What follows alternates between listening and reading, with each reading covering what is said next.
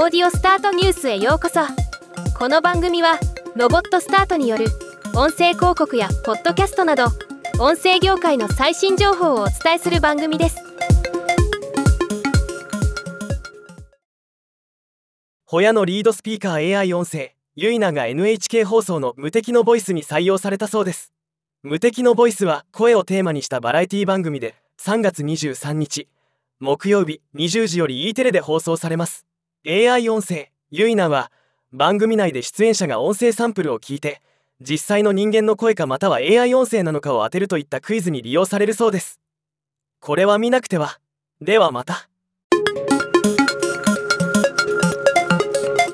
今回のニュースは以上です。もっと詳しい情報を知りたい場合オーディオスタートニュースで検索してみてください。ではまたお会いしましょう。